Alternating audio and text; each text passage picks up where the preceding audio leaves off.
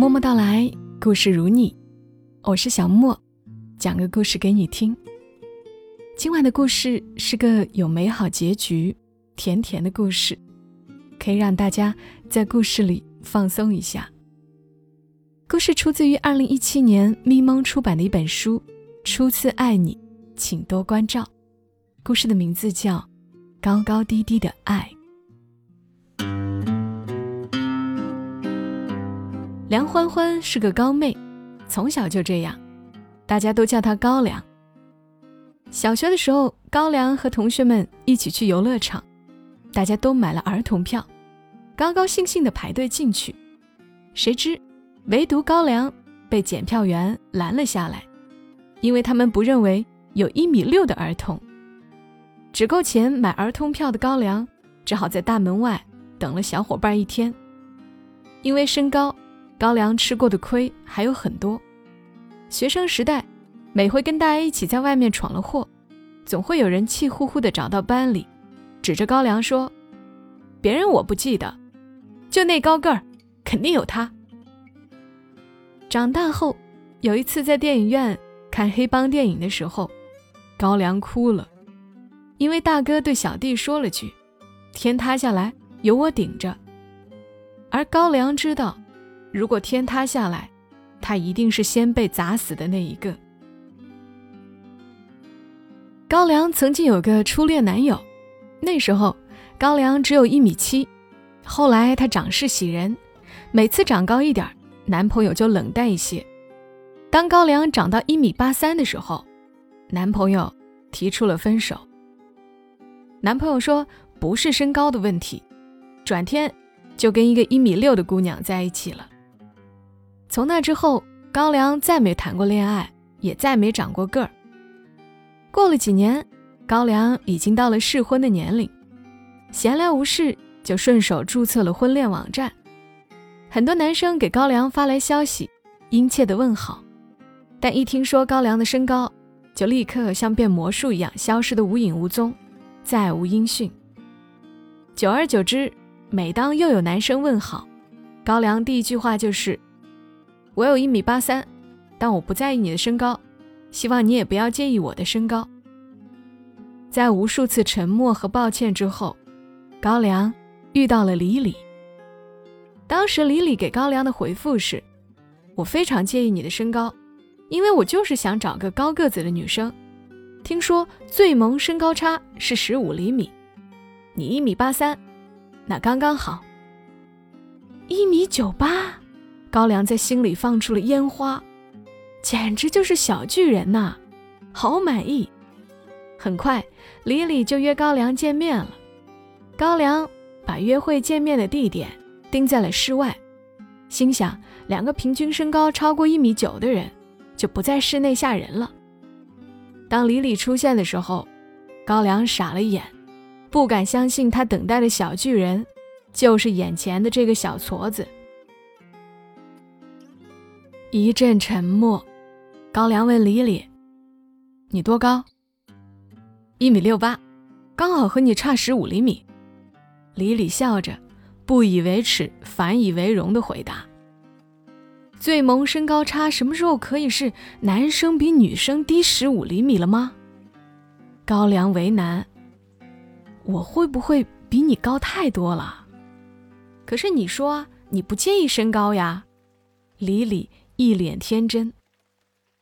高粱迟疑了几秒，决定给彼此个机会。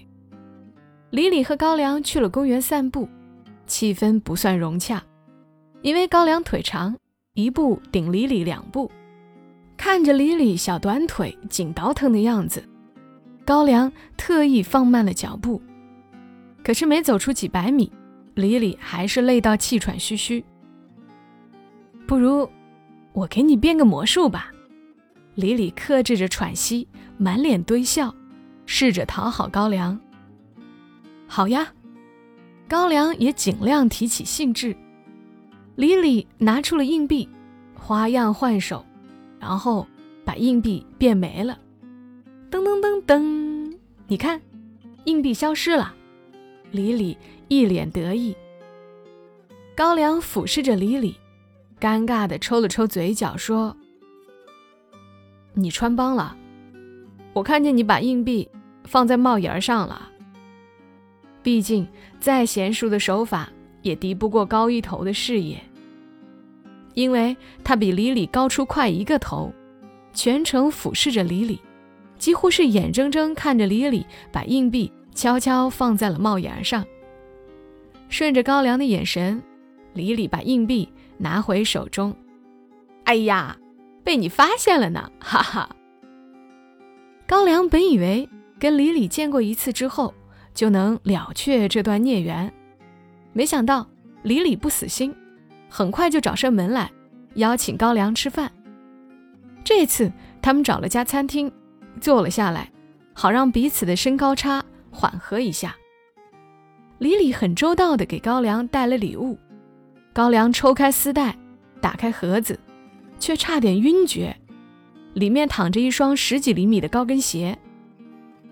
要不要穿起来？李李一脸兴奋，但高粱却倍感尴尬，把身子又缩了缩。不用了，我这么高，再穿高跟鞋，别人该把我当怪物了。李李刚要反驳，却发现高粱脸色一变。顺着高粱的目光，李李看见一男一女走进餐厅，坐在了他们的邻桌。那是高粱的前男友，带着他身材娇小的女友。前男友也发现了高粱，一脸得意的秀起了恩爱。读懂状况的李李悄声问高粱：“不如我们也来秀恩爱吧？放心，我只帮你演戏，不占你便宜。”高粱看着李李真诚的眼神，板着了脸，终于有些放松了，对李李轻轻点了点头。本着和谐友好的精神，高粱和李李开始进行你喂我吃的戏码。李李端茶倒水，夹菜擦嘴，鞍前马后的伺候着。高粱也越演越来劲，甚至抛开多年来身高的枷锁，像个小女生一样。撒起了娇，不嘛，人家想吃不带芝麻的那块肉。哎呀，这个好烫，你帮人家吹一吹嘛。终于在腻歪的这一环节，前男友完败。也许是心有不甘，前男友开始用高粱和李李刚好听得到的音量，暗戳戳的跟小女朋友吐槽高粱。我跟你说啊，女生太高了。也是一种残疾啊，还是你这种小鸟依人的好。这种人呐，改名叫铁柱得了，名字就跟人的长相一个德行。哎，我说他就是染色体恶性变异，没进化好的人猿，看他看久了，都能得颈椎病。前男友这些恶毒的话不断的钻进耳朵里，高粱的脸色越来越不好。身体蜷缩的越来越厉害，背都不敢挺直了。但前男友丝毫没有要停止的意思，接着说：“人群之中，你一眼就能看见他。你知道为什么吗？因为大家以为看到死人妖了。你再多说半句试试。”本来就板着脸的李李被彻底激怒了。李李猛然起身，撸起袖子。脸涨得通红，前男友看着站起来的李李，轻笑：“怎么着？就你，还想保护别人呢？”说完，前男友缓缓起身，俨然比李李高了半头。他伸手摘下了李李的帽子，向上一扔，帽子挂在了吊灯的一角。帽子距离李李相差了七十厘米。这个距离就是高粱也拿不到。前男友扬着下巴，一脸挑衅。李李没说话，默默地跑去搬了一个小板凳，放在吊灯下。整个餐厅鸦雀无声，同情的视线聚集在李李身上。李李站上小板凳，伸出手臂，然后猛地从上往下挥拳，直冲冲的。砸在前男友的脸上，李李看着躺在地上的前男友，居高临下的说：“人群之中，我一眼就能看见高粱，你知道为什么吗？因为他最耀眼。”听到这话的高粱抬头看着椅子上站着的李李，突然觉得李李好像很高大。说完之后，李李站在小板凳上，伸手想要去够被挂起来的帽子，却始终差了一点点。这时，李李的耳边响起清脆的哒哒声，一个高挑的身影从余光中掠过，从吊灯上摘下帽子，还给了李李。是高粱，高粱应该够不到呀。李李有点疑惑。转过头，看到高粱一脸自信，身姿优雅，脚上还踩着李李送的那双高跟鞋。李李笑着说：“我就说这高跟鞋很适合你。”高粱说：“嗯，我也觉得现在自己很漂亮。”高粱也笑了，就像李李说的一样，很耀眼。李李给高粱的不只是一双高跟鞋。还有他缺席多年的自信。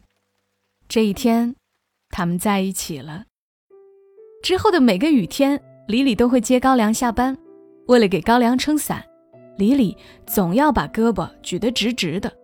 看着李李这么辛苦的迁就自己，高粱很心疼。李李却说：“这样能把胳膊练得更壮实，就能帮高粱提更多东西了。”高粱问李李。我有什么值得你这么喜欢呢？李李给高粱讲了个故事。在很久以前的一天，李李正在逛商场，突然听到一阵小孩子的哭声。循着声音望过去，原来是有个小孩和妈妈走散了。周围的大人们有的行色匆匆，似乎没工夫去理会；有的站在一旁交头接耳，似乎也不打算揽下这个麻烦。李李向小孩子走过去，打算帮忙，一个高个子女生却先一步抵达。那个女生蹲在小孩子面前，尽力压低身子，好让自己的视线和孩子齐平，然后轻声安抚着孩子。李李在心里想着，这女生真温柔呀。这时，女生抱着小孩子起了身，用力地把他举高。视线超过人群，女生说：“你要仔细看哦，找到妈妈了吗？”那高挑的身影几乎遮住了李李眼前的灯光，他感到一阵眩晕，心也跟着狂跳了起来。是爱情来了。等李李重新感受到灯光的照射，缓过神来，小孩子已经和妈妈团聚。女生也已经消失了，没想到这之后，他竟然在婚恋网站上看到了那个女生，她就是高粱。李李觉得这是命运安排的重逢，于是毫不犹豫地跟高粱搭了话。所以，李李发表了结案陈词：“我是喜欢你个儿高。”高粱哭笑不得。成就这段缘分的，竟然是让自己倍感困扰的身高。原来身高从来不是高粱的缺点。曾经一个人厌恶你的原因，现在却成了另一个人喜欢你的原因。原来当遇到对的人，曾经以为的鸿沟，只要抬起脚就可以轻松跨越。在周年纪念的时候，李李跟高粱说：“不如我给你变个魔术吧。”好呀。高粱说：“李李拿出了一把钥匙，花样换手，然后把钥匙变没了。噔噔噔噔，你猜，钥匙哪儿去了？”李李一脸得意。